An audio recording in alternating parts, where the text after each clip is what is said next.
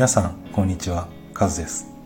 人事総務ってどんな仕事の第2回目始めてまいります。さて、えー、今回第2回目なんですけども、テーマは何しようかなと思って、今回、給与差し押さえの話していきたいと思います。まあ、いきなり第2回目が生々しい給与差し押さえって一体何なんみたいな気もしますけども、まあ、よくあるね、人事系のコンテンツとかだったら、まあ、自分自身のキャリアアップはどうするとか、できるビジネスパーソンはこんな仕事の仕方をしてるとか発信するんでしょうけども、まあ、そういうのはちょっと積極臭いななんて思いますし世間にたくさん転がってるんであんまり重要ないかなということで今回給与差し押さえというところの話をしていきたいというふうに考えます。でさて皆さん給与差し押さえられた人って見たことありますかね？そういう人どれぐらいいらっしゃいますか？多分ねそんなにいないんじゃないでしょうかね。まあ、自分が差し押さえられたなんてことを人にベラベラと話すなんてことはないでしょうから。でこの旧差し押さえよくあるケースとしてはねあの自動車税ですとか固定資産税、まあ、そういったものの払い忘れがありますね。あとは自営業などから転職した人の住民税の支払い忘れですかね。あとは面白いところで言うと、まあ、離婚した後の養育費なんかも差し押さえになったケースもありましたね。養育費のケースはね、まあ、旦那がうちの従業員だったんですけども、まあ、それを奥さんに支払わずに、奥さん側からあの裁判所を通してね、支払えなんていうことでうちの会社にやってきたっていうところですね。あの、これ本当に夫婦で話し合ってちゃんとやってくれよなんていうふうにも思うんですけども、それでその従業員にも話をしたんですけども、あの奥さんがね、この人全然しっかりしてないんですよ。全然払ってくれないんですよ。っていうことで会社に責任持って払ってもらいたい。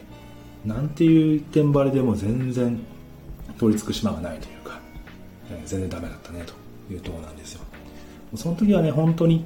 誰だよこいつ採用したの。なんていうふうにね大昔の先輩呪いたくなっちゃいましたね。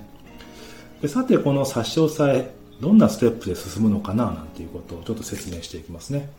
大体ステップ2つに分かれます。一つ目はね、給与情報の紹介依頼書っていうのが会社に届くんですよ。あの、これ滞納してる人が自分家にね、督促状が来るんですけども、それほっとくと役所から会社に給与情報の紹介依頼書っていうのが届きますね。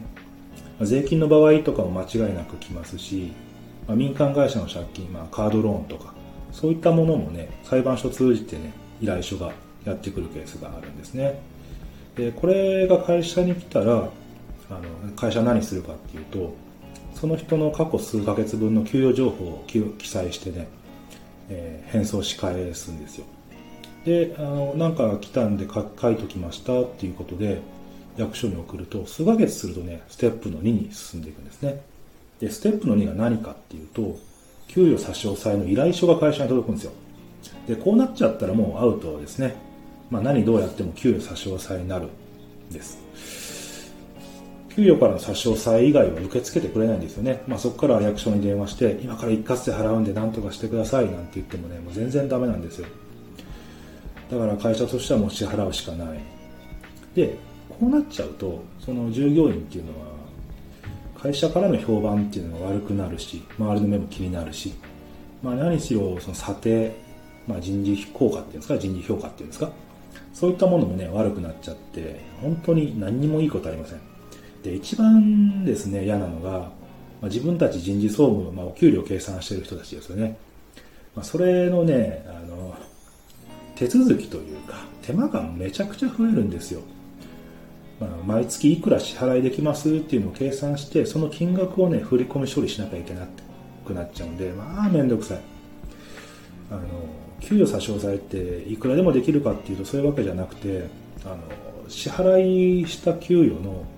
そこから税金引いた4分の1ぐらいかなマックスで、まあ、それを払っていくんですよ。だから例えば40万円滞納してましたって人に対して、まあ、給料が20万円だったり4分の1だから、まあ、5万円弱ぐらいですか、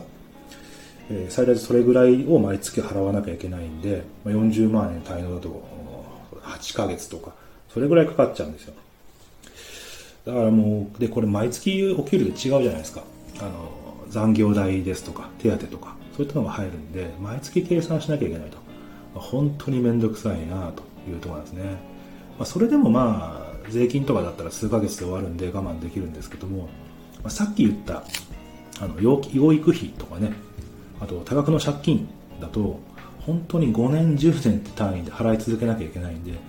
もう本当にね嫌で嫌でしょうがないですね。これは面倒くさい。っていうところです。であとはねそのかわいそうなケースだとあの従業員の親がね子供のカードを勝手に契約して勝手に使い込んでね、えー、1回も支払わず給与差し押さえっていうのがありましたね、まあ、本当これ胸くそ悪いですね、まあ、何度もその親に連絡してようやく会ってもらって話したんですけど、まあ、話すこと話すこと全部嘘ばっかり。子供が勝手にやったとか私は何も知らないとか。挙句に私実はがんなんですってよくわかんないことを言い出すと、まあ、そんな人もいるんで、まあ、たまにはほらドキュメンタリーで出てくるどうしようもない人っているでしょ、うんうん、あのザ・ノンフィクションとかそういったところに出てくる。なんでこんな人いるんだろうなっていうような人、まあ、ああいう方がね自分の目の前にいるような感じでしたね。でこれしかもですよその従業員、えー、実は障害者知的障害の子だったんですね、まあ、ほとんどネグレスクトに近い状態。あのお風呂も入れさせてもらわないとかあのなんでしょうね。ご飯も作ってもらえないとか。もう本当にかわいそうなんですよ。まあ、とはいえねあのかわいそうなんだけど、まあ、会社としては差し押さえ分支払っていかなきゃいけないんで本当に嫌な気分になりながら1年とかですかね支払い続けていったっていうのもありましたね、まあ、話がだいぶそれちゃいましたけどもじゃあどうやってこれ回避していくのっていう話なんですけども、私がいつもやってるのは最初に言ったステップ1給与情報の紹介依頼。これ来た時に、まあ、すぐその従業員呼び出すんですね。呼び出してこんなん来てるけどなんか身に覚えありますか？ということを聞きます、まあ、大体何でしょうね？なんて言う人が多いんで、まあ、その場ですぐ役所に電話させて、えー、確認をさせます。そうするとね、大体あの例えば自動車税を滞納してるなんていう話ですとああそうだったんだ。じゃあすぐに払いますということで役所に話をするとこれ給与差し押さえされないんですよ、まあ、そこで支払うというような意思を示してしっかり支払っているということで。まあ、そうすればねその従業員も会社に迷惑かけることなくなるんでちゃんちゃんという形で終わっていくと、まあ、私も従業員に恩を売れますし、まあ、何せねさっき言ってた面倒くさい手続きっていうのがなくなるんですごく楽なんですよ。いいことずくめなんですよね。でこの滞納情報っていうのねなんで会社に来るかっていうのはですね、まあ、会社っていうのは誰にいくら給料払ってますよっていうのをちゃんと役所に届け出してるんですよね。だから例えば、まあ、今いる会社で居づらくなって転職したという形をとっても逃げ切れないんですよ、えー、そうするとその新しい会社の方にまた同じように、依頼書が届いて差し押さえになるという形になるんでこれ本当に、まあ、いわゆる普通の会社で働いてる限りはもう逃げ切れないというふうに思ってください、まあ、逃げ切ろうと思ってもねどんどん延滞金がかさんでくるんでもう本当にスパッと払っちゃった方がいいです。督促状が来たタイミングでもう覚悟を決めて払ってください。えもしくはその役所とか、えー、ローン会社とかにちゃんと連絡して今後の対応策を練ってもらいたいなというふうに思います。絶対逃げれないですからね。で、後に伸ばせば伸ばすほど、これ、傷口がどんどん大きくなっていくんですよ。もう本当にもう評判だけが悪くなってって会社に言いづらくなってやめちゃうなんて人も結構見てきたんで本当に督促状来たらすぐに払っちゃってくださいはいえー、給与差し押さえの話っていうのはねここまでです、まあ、いきなりよくわかんないというか結構暗い話だったんでなんでこんな話してるんだろうなと思われる方もいらっしゃると思いますけどもこんなにもう10分ぐらいですか、えー、聞いていただきまして本当に皆さんありがとうございますえこれからもね、まあ、人事総務でこんな仕事、面白い仕事やってるとか、変わった仕事やってるなんていうことですとか、あとはお給料のこととかね、まあ、いろいろ話をしていこうと思ってます。で、さっき話で出た査定に響くなんていうことで、結構査定なんていう言葉ありますけども、